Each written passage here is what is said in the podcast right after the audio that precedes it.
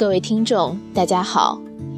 今天想跟大家分享的文章来自维安的《学生兼职是否让你变成兼职学生》。二十出头的物欲就如同春水初生，春林初盛，轻轻柔柔地挠着自己的心。最美好的年纪，想要好的东西配。却难免囊中羞涩。之前在推送里问过大家关于兼职的话题，看到很多人的兼职故事，有的充满自豪和喜悦，有的也看了满心酸。今天索性就结合大家的留言，再谈谈维安自己的兼职经历，从几个角度说说大学生与兼职的那些事儿。这可能不是一篇教你怎么赚钱的干货，但是希望能够让你对于兼职这件事情有一个理性的认识。希望你会有所收获。我把兼职当体验，赚到钱很开心。一位叫初的作者说，他曾经一度认为兼职浪费时间。后来做了一学期兼职以后，改变了原来的想法。我觉得兼职可以放松，换换脑。整天都学习，脑子会变得迟钝不灵活的。顺便赚点零花钱，还可以认识新的朋友，学到一些社会上的人情世故。还有一个叫做 W 青的姑娘，说自己的第一份兼职是做接线员。最开始不太熟悉流程，或者问题无法按照客户的意愿处理，被客户气势汹汹的语气骂得狗血淋头。虽然很累呀，但一个月发了工资，虽然不多，但是自己觉得好激动啊！钱真的来的不容易。基本都是二十出头的年纪，都是物欲小小膨胀。又想着早日自力更生的年轻人，大家做的兼职各不相同，做家教的，做代购的，做接线员的，做超市收银员的，还有在做咖啡店服务生的。这基本都是他们自学校十几年学习生涯以来的第一份工作，大部分人都觉得是非凡的体验，虽然过程很累。很多次想撒手不干了，但是最后拿到工资的时候，还是激动的，觉得整个世界都好明媚。我再也不会去做一小时十块钱的发传单，因为我的一小时比十块钱金贵多了。饼干说，他在最开始打算兼职的时候，是因为想和朋友暑假去云南旅游。又不敢问家里要钱，就打算做一个学期的兼职，攒够路费。选择工作的时候，并没有什么特殊要求。他说：“只要不违法、不卖肾，能赚到钱就行。”这大概是很多年轻人缺钱花时病急乱投医的情绪写照。我们忽略了一件事情：你为这些钱付出的时间。其实也是一种成本。李笑来老师说过一句：“之所以你的时间能够卖出去，就是因为总体上来看，花钱买时间更划算啊。时间是一种成本，我们现在想着用时间换钱，更多的人想用钱换时间。如此这般，为了赚钱的赚钱。”会不会变成一本舍本逐末的事情？和朋友聊天，他说他的舍友最近找了一个在工厂里为人家做手工花的工作，就是那种流水线上机械劳动，以角为单位计算工资的工作。比他是怎么找到这份工作更让我诧异的是，为什么他会愿意去做这个？并不是对流水线工作有偏见，而是认为一名大学生、受过知识教育的年轻人，完全可以找到一份比这更划算的、更值钱的工作。如果仅仅是出卖力气，那这十几年的学是不是白上了呢？一个从大一就开始兼职的妹子说，她尝试过各种各样的兼职，最后发现自己越是想去好一点的地方工作，越是发现知识和学历很重要。他原来还觉得站在十字路口发几张传单，一个小时十块钱可以接受，现在宁愿坐在图书馆里看一个小时的书。他说。我的一小时比十块钱金贵多了。人们常说，年轻就是资本，时间就是金钱。如果懂得怎样支配青春这笔财富，已经很不容易。兼职让我看到了社会的阴暗面。每个学校可能都会有一些相对隐蔽的兼职打工群，靠熟人朋友一个拉一个，分享一些不错的兼职。这些工作大多是日结的，比如什么会展礼仪、场馆讲解、活动布置或者其他，也可能会遇到一些不那么愉快的事情。有个朋友说。告诉我，有一次他去兼职做礼仪，深秋风吹得他瑟瑟发抖。十几个漂亮女孩子穿着紧身的旗袍，站在会场门口，礼貌性的微笑。活动结束的时候，他亲眼看到有那种所谓的老板给二十出头的年轻女孩子偷偷递名片，还邀请他们去吃饭喝酒。朋友说，那种意思其实也蛮明显的。一般人都会拒绝，但是也有觉得老板盛情难却的。一来二去和老板熟了，就不用端着礼仪的架子做礼仪小姐了。然后报以一个意味深长的微笑，你懂的。除了这种暧昧的暗示，还有的大学生可能会在网络兼职的时候遇骗，对方要签什么合约，还要交合约金。这钱刚交过去就没了下文，明是来赚钱的，到后来我还倒贴了。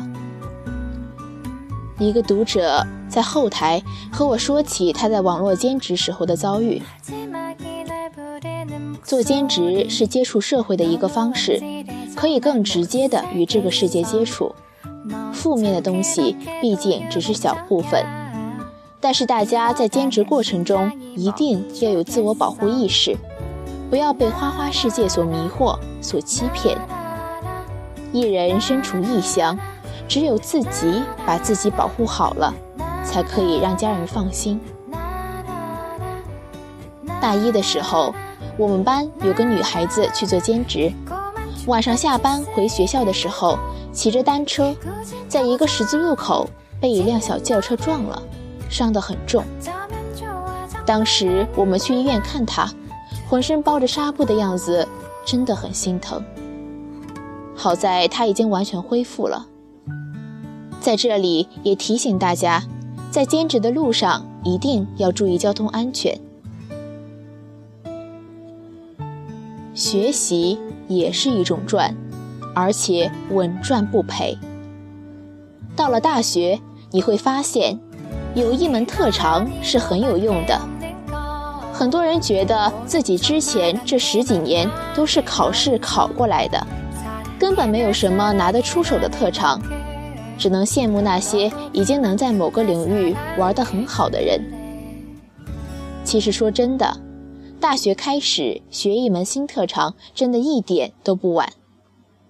我的高中同学大一的时候加入了学校的轮滑社，最开始只是当爱好来学学。后来滑得越来越好，开始有外面的轮滑机构找他做少儿轮滑兼职老师，收入很不错，既锻炼身体，也可以和一些小朋友待在一起。他很满意目前的这份工作。再说说韦安自己做过的兼职吧，因为我是那种比较懒、脸皮又薄的人，没发过传单，也没收过银。从高考毕业的那个暑假开始，就给初高中生做家教辅导。我教过英语、语文和地理，从初一到高三的都有，不过都是集中在寒暑假，在桂林。上课的时候基本没有做过兼职，倒是参加过一次商演，有家挺大的婴幼儿用品店开业小庆典，我是帮朋友忙就去了。对着一群小朋友还有家长唱了两三首歌，真是奇妙的体验。现在做公众号其实也算是兼职，帮杂志和公众号写写稿，时间比较自由，收入也不错。得以坚持下来的原因，一是因为有读者支持，二这也与我的专业有关，也有一些前景。写作本身也是锻炼，是一种学习。我想说的是，兼职至于大学生涯不是非要不可，但是新技能是万万不可以不掌握的，因为我们说不准我们习得的新技能在哪一天会成为我们赚外快甚至谋生的工具。奇葩说的贴吧里有个辩题是：大学生该不该做兼职？我觉得问题不在该不该，而在于根据自己的实际情况决定。兼职没有好坏，适合自己与否才是重点。至于怎么选呢？我的想法是，不如把“兼职”两个字拆开来看：一看是否兼，二看是否职，这便是我的标准。兼在于这份工作与你自身能力有没有什么重合之处。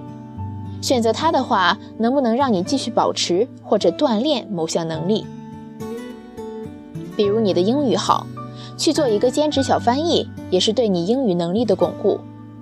擅长唱歌，驻唱可以锻炼你的现场表演能力和随机应变能力。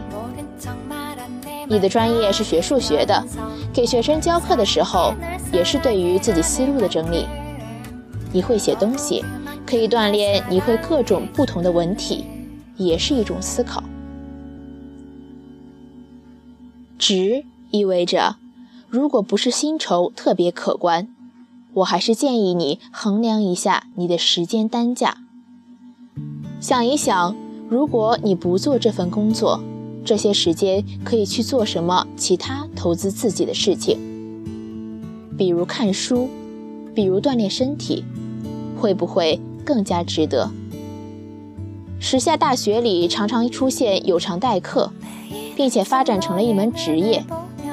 有学生为了收入不息，逃自己的课去兼职，但是赚的这些钱往往还不够贴补所逃课的课时费，最终由学生兼职变成了兼职学生。韩寒的《后会无期》里有一句台词：“小孩子才分对错，大人只看利弊。”无论是兼职还是其他事情，我们在选择的时候需要反复从长期和短期的角度考虑，找到自己想要的东西，找到学习与生活的平衡点。最后说句题外话，知道自己是谁，想要什么，要做什么，要成为什么样的人，比这些更重要。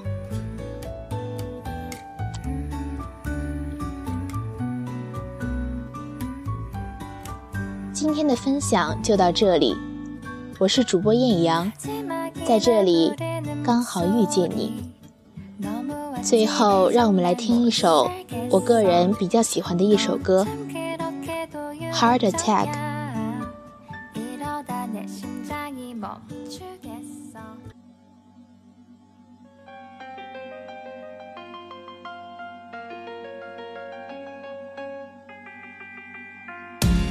Never put your love out on the line. You never said yes to the right guy. You never had trouble getting what you want. But when it comes to you, I'm never good enough. When I don't care, I can play him like a Ken doll. Won't wash my hair and make him bounce like a basketball. But you make me